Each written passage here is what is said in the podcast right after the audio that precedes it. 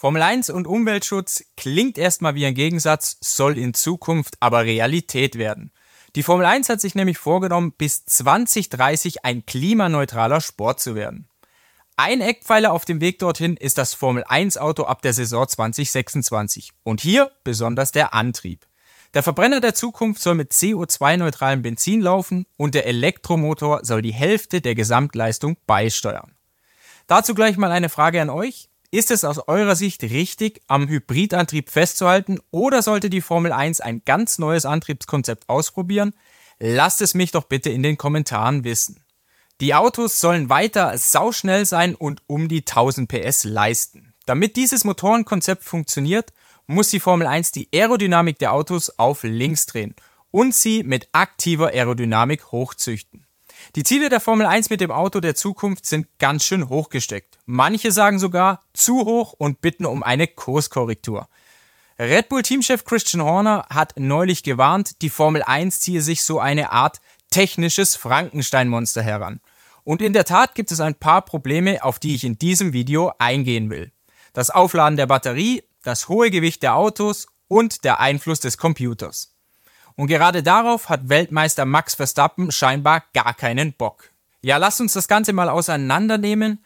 Der wichtigste Baustein für das Formel 1 Auto der Zukunft ist natürlich der Antrieb, also das Herz des Autos. In Formel 1 Kreisen spricht man hier von der Power Unit. Das Grundgerüst der Power Unit ab 2026 ändert sich gar nicht so sehr im Vergleich zu heute. Der Motor hat weiterhin einen Hubraum von 1,6 Liter, er hat sechs Brennkammern, die zu einem V geformt sind. Es gibt einen Monoturbolader, eine Batterie und eine Elektromaschine MGUK. Die zweite E-Maschine namens MGUH fällt aus Komplexitätsgründen komplett weg. Das kostet den Formel 1 Motor etwa 70 Kilowatt an Leistung und das sind in der alten Währung rund 95 PS. Ohne die MGUH verlieren die Autos etwa 4 Kilogramm an Gewicht. Dazu kann man sagen, Kleinvieh macht auch Mist. Der Elektromotor MGUK leistet aktuell 120 Kilowatt. Das sind 163 PS. 2026 soll sich die Elektroleistung in etwa verdreifachen. Auf dem Papier ist von 350 Kilowatt die Rede, also von 476 PS. Der V6 Verbrenner soll ebenfalls 350 Kilowatt beisteuern, also 476 PS. Und damit der Motor klimafreundlicher ist, stellt die Formel 1 auf CO2-neutralen Kraftstoff um. Dafür müssen die Ingenieure den Verbrennungsprozess anpassen, es ändert sich das Verdichtungsverhältnis und der Turbolader dürfte in Zukunft kleiner werden. Viele, viele Zahlen und um es nochmals zusammenzufassen, der Elektromotor soll 476 PS leisten, der Verbrenner soll in etwa die gleiche Leistung beisteuern. Experten gehen aber von mehr aus. Sie sprechen von einer Leistung zwischen 545 bis 570 PS vom Verbrenner. Die gesamte Power Unit, die kommt dann auf rund 1000 PS. So, jetzt kommen wir aber zu den Streitpunkten. Und die Batterie ist da gewissermaßen der große Zankapfel. Sie wird nämlich deutlich schwerer und Christian Horner, der warnt in diesem Zusammenhang von einem kolossalen Gewicht. Manche Ingenieure, die sprechen von mehr als 100 Kilogramm für die Batterie allein. Das klingt so ein bisschen nach einem Horrorszenario, um, um das mal einzuordnen. Die aktuelle Batterie der Formel 1, die wiegt per Reglement zwischen 20 und 25 Kilo. Bei Red Bull kritisiert man nicht nur das Gewicht, das Team sieht auch ein Sicherheitsrisiko. Ein Unfall wie der von Max Verstappen in Silverstone 2021, der könnte mit einer Monsterbatterie böse ausgehen. Die Macher der Formel 1 sind da naturgemäß nicht ganz so pessimistisch. Sie hoffen auf die Innovationskraft der Ingenieure und in der Theorie darf die Batterie nämlich in Gewicht und in Dimensionen wie die heutige sein. Im technischen Reglement der Formel 1 findet man zum Gewicht des Energiespeichers ab 2026 nichts. Nur zum Mindestgewicht des Verbrenners. Und das soll bei etwa 130 Kilogramm liegen. Allgemein geht man in der Formel 1 von einem Gesamtgewicht der Power Unit von etwa 190 Kilogramm aus. In dieser Saison beträgt das Mindestgewicht 151 Kilogramm. Das Gewicht der Power Unit der Zukunft steigt nach derzeitigem Stand also so um etwa 40 Kilogramm. Horner warnt und warnt und warnt, und zwar vor dem Frankenstein-Monster. Red Bull fürchtet um die Show auf der Rennstrecke. Deshalb plädiert Horner dafür, die Batteriepower etwas herunterzufahren und dafür die Leistung des Verbrenners etwas hochzufahren. Damit würde man zwei Fliegen mit einer Klappe schlagen. Das Gewicht der Batterie müsste nicht so sehr ansteigen und es wäre nicht so kompliziert, die Batterie zu laden. Denn das ist klar, je größer die Batterie, desto komplexer die Rekuperation. Die Formel 1 will sich natürlich auf gar keinen Fall lächerlich machen und das würde sie, wenn den Autos auf den Geraden der Batteriesaft ausgehe. Dann würden ja fast 500 PS fehlen und die Autos wären gewissermaßen Schnecken. Das wäre, ja, peinlich. Red Bull beanstandet nach den bisherigen Simulationen. Der Verbrenner müsse herhalten, um die Batterie zu laden. Das führe zu, ja, teilweise irrwitzigen Schaltmanövern. Weltmeister Max Verstappen, der hat das mal vor ein paar Wochen erläutert. Er sagt, wenn du in Monza Vollgas gibst, musst du 400 oder 500 Meter vor dem Bremspunkt herunterschalten, weil es schneller ist. Aus meiner Sicht kann das nicht der richtige Weg für die Zukunft sein. Natürlich ist Monza mit den langen Geraden eine der schlimmsten Rennstrecken. Aber für mich sieht es danach aus, als werde die Formel 1 wieder eine reine Motorenformel lange vor dem Bremspunkt den Fuß vom Gas nehmen oder herunterschalten, ja, das wäre irgendwie komisch.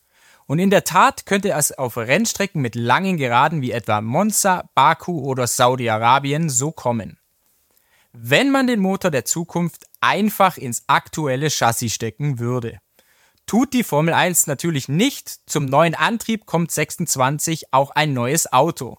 Das Formel 1 Auto der Zukunft bekommt eine aktive Aerodynamik verpasst, Darauf gehen wir gleich noch mehr ein.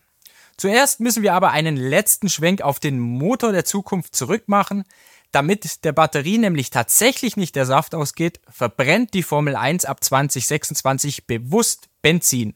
Ja, richtig gehört, Benzin wird verfeuert, um die Batterie aufzuladen. Die Rede ist von 20 bis 30 Kilogramm, also fast ein Drittel des gesamten Tankvolumens.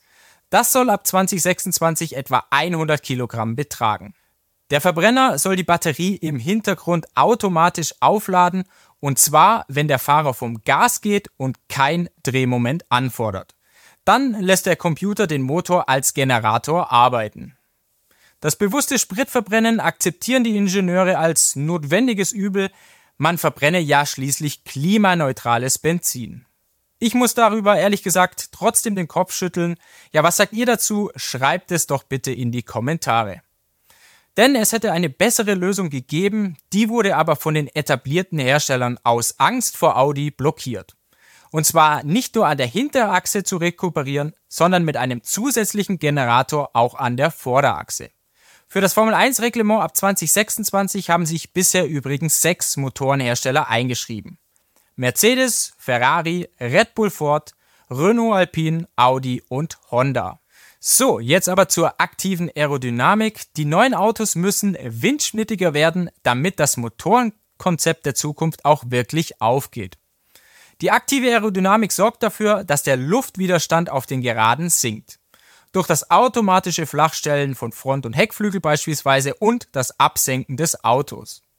Wir sprechen hier von 50% weniger Luftwiderstand. Das hat mir neulich im Fahrerlager ein hochrangiger Ingenieur verraten. Und da hat Christian Horner einen Punkt. Je weniger Luftwiderstand, desto weniger greift der Effekt des Windschattens. Ist ja ganz klar. Und das könnte zu einem Überholproblem in der Formel 1 führen. Max Verstappen, der mault bezüglich der aktiven Aerodynamik. Er sagt, dann entscheidet der Computer und nicht der Fahrer. Es gibt also teils hitzige Diskussionen um das Formel 1 Auto ab 2026. Sicher ist, dass die Größe der Batterie ins Gewicht geht die Autos sollen dafür an anderer Stelle abspecken. Zum Beispiel durch einen kürzeren Radstand. Der soll um etwa 30 cm schrumpfen, von aktuell 3,6 auf 3,3 Meter also.